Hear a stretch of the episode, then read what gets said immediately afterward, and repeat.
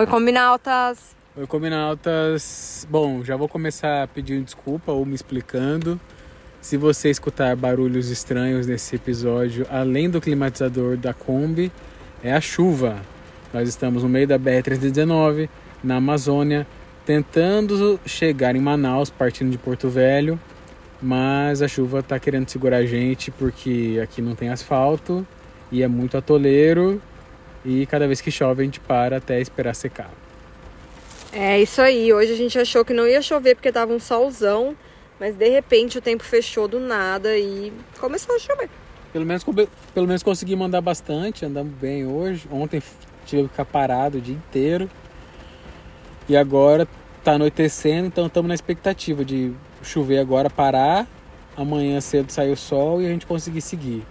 A gente tem mais um trecho curto de estrada de chão. Temos, mais 60 quilômetros. Temos mais duas balsas para enfrentar, algumas pontes e a perspectiva é boa. Se não chover, vai dar tudo certo. Se não chover, a gente vai ficar de castigo. Se chover. Se chover. Se não chover, não. Aí eu tô aqui esperando também para tomar banho, porque o banheiro é lá em cima e, enfim, eu não tomei banho ainda. Ao invés de tomar banho a hora que a gente chegou. Uhum. Porque a hora que a gente chegou, a gente foi ver o boto. O boto apareceu na beira do rio. Pô, foi massa, hein? Foi uma experiência incrível. Tomar um banho de rio aqui com o boto entre a gente.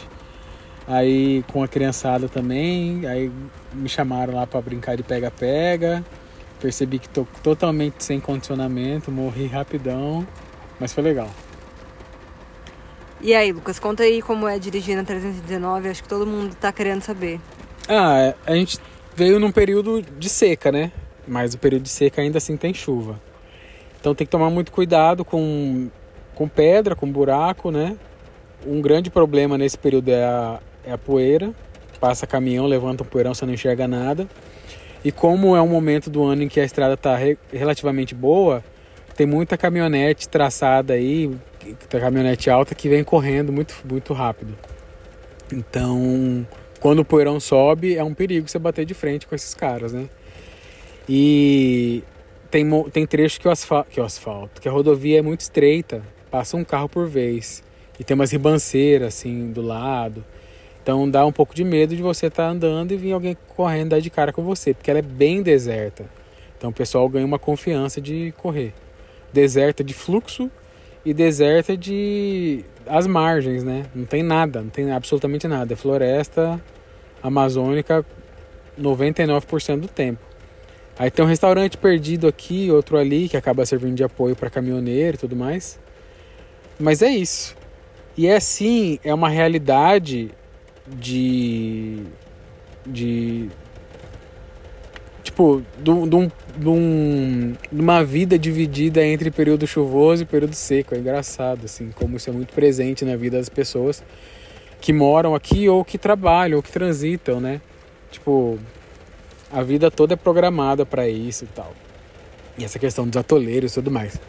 Eu gosto muito de observar as crianças, assim, como elas é, reagem, né? Porque eu acho que elas, isso mostra muito da nossa sociedade, assim, a maneira como elas enxergam o meio onde elas estão ali, daquela maneira meio lúdica, assim e tal, né? É, dando um exemplo, assim, do meu afilhado, né? Que é que a mãe dele é veterinária e o pai gosta muito de prova de laço, então o universo dele é muito isso. Eu gosto muito de conversar com ele, ouvir essas coisas de cavalo, como ele sabe e tal. Isso é bem interessante. Uma vez eu fui cobrir uma retirada de não índios de uma terra indígena que tinha sido reconhecida em Mato Grosso. E aí era no governo Dilma. E teve um movimento muito grande para essas pessoas é, resistindo a essa retirada e tal e tudo mais. E aí eu fui lá cobrir, fiz várias matérias do, da, nessa ocasião.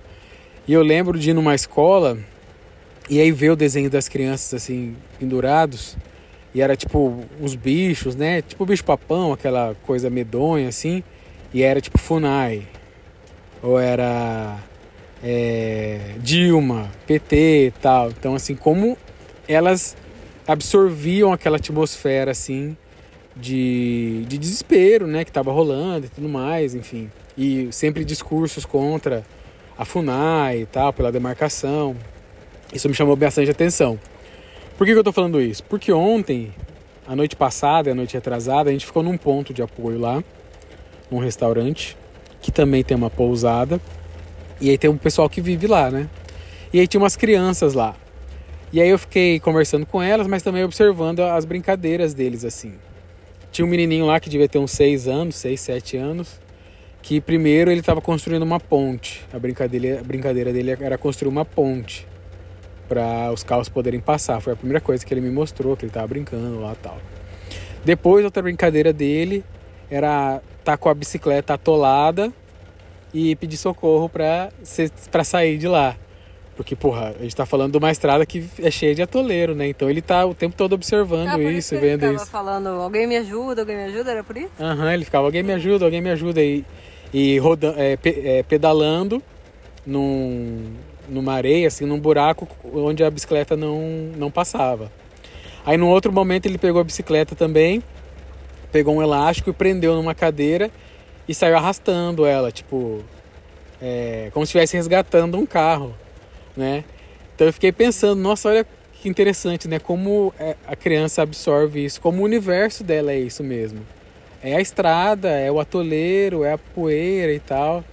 Então acho que isso dá, dá para dar uma noção, assim, do que é a, a 319, né? É, enfim, achei interessante, queria compartilhar isso com vocês. E aí, Isa, dá, dê suas impressões. É, e aí no final, quando a gente estava indo embora, ele perguntou se a gente ia voltar e tal. E aí ele perguntou: vocês vão vocês estão indo caçar paca? aí a gente falou: não, não estamos indo caçar paca. É, ah, no, no, nos primeiros dias eu fiquei, ah, achei que era pior tal, achei que era mais tranquilo. Mais tranquilo, ó o ato falho. Achei que era pior a estrada. Mas hoje foi bem. A gente passou por umas partes bem ruins, assim. Que acho que se a gente tivesse saído no dia que choveu muito, não ia dar para passar mesmo é, umas pontes também bem ruins e como já essa semana passada eu acho caiu uma ponte, a hora que a gente passou na ponte e ainda o carro, a Kombi morreu bem em cima da ponte. Aí eu assustei, o Lucas ainda falou, calma, não precisa disso. Mas é porque fiquei com medo da ponte cair com a gente em cima, né? Uh, mas enfim, acho que é legal uma aventura. A gente tá falando, ah, vamos. Estamos... Quantos quilômetros a gente fez hoje? 213. Foi o dia mais cansativo da viagem, sem sombra de dúvida. Desde que a gente saiu, todos os dias, hoje foi o pior. Um solzão, um calor. Tem que ter muita atenção, assim, porque é muito buraco, muita pedra. Medo de bater o pneu numa pedra, de furar o pneu. Medo de cair num buraco grande e quebrar a caixa d'água. Medo de bater a caixa de direção, perder a direção e aí ficar abandonado aí no meio do nada. É, enfim, então tô, tô bem cansado, tô um pouco de dor nas costas e tal. Mas a experiência está sendo boa, está sendo bem legal. Agora a gente chegou num ponto muito massa, que a gente está na beira do rio. É, ganhamos um apoio legal aqui. Estamos com uma tombadinha. Vimos boto. Brincamos com a criançada. Agora esperando a chuva passar para comer alguma coisa. Como eles não cobram a estadia, mas tem um restaurante aqui, é de bom tom a gente jantar lá, né? Até para consumir um pouco, já que estamos usando a energia deles e tudo mais. E a gente tem compromisso, né? A gente tem o nosso podcast para fazer. Se não, acho que dava até para ficar uma semaninha aqui de boa, né? Não? Ah, mas dá pra, dá pra ficar se você quiser. A gente faz podcast aqui. Tem internet. É, internet não é essas coisas. Mas a gente tem a nossa internet. Bom, então quando acabar esse episódio aqui, nós vamos conversar sobre essa possibilidade.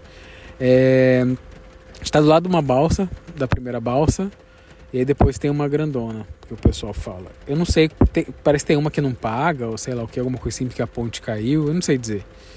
Vamos ver mais pra frente. É, nesses últimos dias também deu para fazer amizade com os caminhoneiros, né? Já que ficamos lá todo mundo preso, trocando ideia. A gente levantou a nossa anteninha de internet, já dividimos com todo mundo lá, fizemos uns amigos, ganhamos alguns seguidores. E próximos dias, Manaus. O que esperar de Manaus, Isabela Mercury?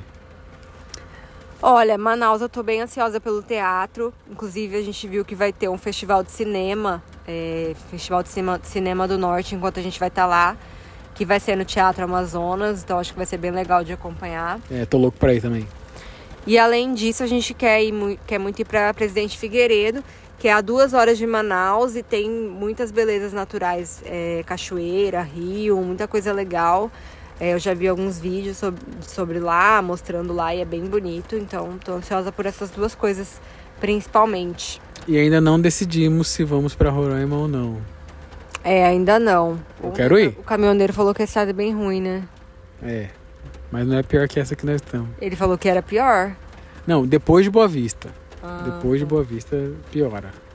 Mas não sei se a gente precisa passar de Boa Vista também. Mas você quer ir pra Roraima pra ver o que exatamente? Alguma coisa específica? Conhecer Roraima, mãe. Não, mas não tem nada que você viu que tem lá. Ah, não pesquisei nada ainda não. Vou dar uma pesquisada. Mas o, o, Ricardo mesmo falou que lá é muito bonito, tem muita coisa lá pra ver. Mas eu não pesquisei a fundo. É, vamos pesquisar daqui a pouco. Vamos pesquisar. E depois Belém. É, depois a gente vai pegar a balsa, vamos viajar de balsa por alguns dias até Belém. Também tô ansiosa pela viagem de balsa, acho que vai ser legal, vai ser alguma coisa diferente. Eu tô ansiosão pra Belém. Pra comer comida boa lá, pra dar um rolê. Depois nossas mães chegarão. Sim, vai ser muito bom rever nossas mães. Acho que vai ser legal. É... Essa viagem com elas. A outra coisa que, a hora que você estava falando, eu lembrei que as pessoas aqui são muito solidárias. Então, assim, às vezes a gente para, parou para comer no meio do nada, né? Porque não tinha lugar nenhum para parar. E aí os caminhoneiros viam que a gente estava parado e vinha perguntar se estava tudo bem, se estava precisando de alguma coisa. E aí a gente, não, estamos só almoçando tal. É, isso é legal. Como é um lugar no meio do nada, abandonado, enfim, é cada um por si, né? E aí isso gera um senso de comunidade muito forte. Todo mundo se ajuda, todo mundo se ajudando o tempo todo. É, tem relatos, né? De quem atola, logo aparece alguém que ajuda e tal. Isso é bem legal. É, aí ontem, quando a gente tava parado, né? Teve um cara que veio, pediu a internet porque ia chamar ajuda pra uma galera que tava atolada tal. Então acho que é porque, tipo, uma hora pode ser você que vai precisar, né? Então todo mundo que, que, que pode, né? Faz questão de ajudar um ao outro. É, quem transita muito por aqui sabe que uma hora vai ser ele, porque não tem como. É muito isolado, muito no meio do nada. A estrada é muito ruim. Então tudo pode acontecer. E quem tá no trecho direto aí já provavelmente ou passou ou sabe que vai passar um aperto. É, as pessoas vêm aqui porque elas precisam, né? Não é porque elas querem. Só a gente doida que vem porque quer. é, e aí tem uma galera também que vem de 4x4 e tal, quando tá chovendo, pela aventura mesmo. Pra curtir e tal, pra botar o carro em teste, aquelas coisas, né? E aí isso também um pouco que ferra com a, com a rodovia. Não tô julgando ninguém, viu? Tô só falando que rola isso. É, mas por que, que ferra com a rodovia? É, porque chove muito, né? E aí a, a galera vem pra, vem pra passar mesmo. Por isso, entendeu? E aí quando chove a. a, a, a rodovia, a, o, o barro né, fica mais solto. Então quanto mais passa carro, mais remove aquilo lá, mais buraco fica, mais atoleiro cria, entendeu? Ah, entendi. E tem gente que vem para isso, para curtir isso mesmo, para fazer, tipo, para ter uma aventura off-road aí. É... Rola isso. Entendi. Acho que acabou o assunto, né?